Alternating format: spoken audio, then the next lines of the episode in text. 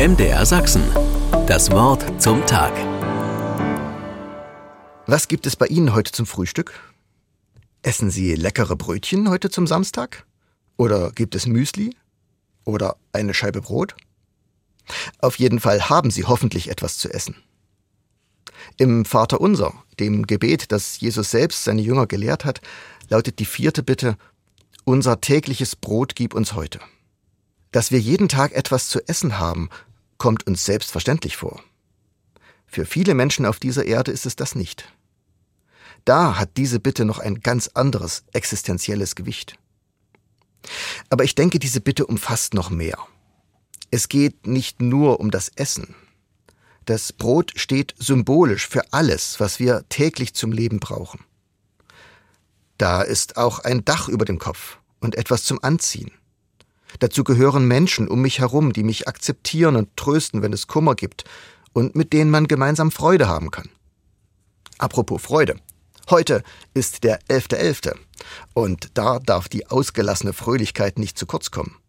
Auch diese gehört mit zum täglich Brot. Alles, was wir im Vater unser erbitten, kommt letztlich von Gott.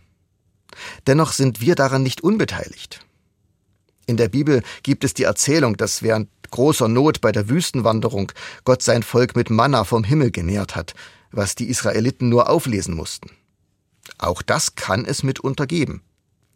Der Normalfall ist aber, dass der Bäcker früh aufsteht und Brot knetet und den Ofen heizt, damit wir Brot und Brötchen haben können. Die Bitte im Gebet macht das nicht überflüssig. Sie führt nicht zu eigener Passivität.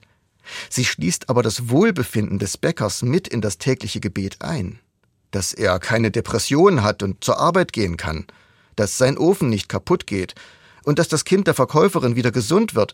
Es gibt vieles, was zusammenkommen muss, damit wir am Samstagmorgen Brot und Brötchen essen können. Darum bitten wir auch im Vater unser.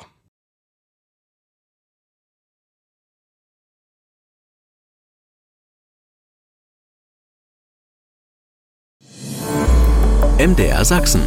Das Wort zum Tag.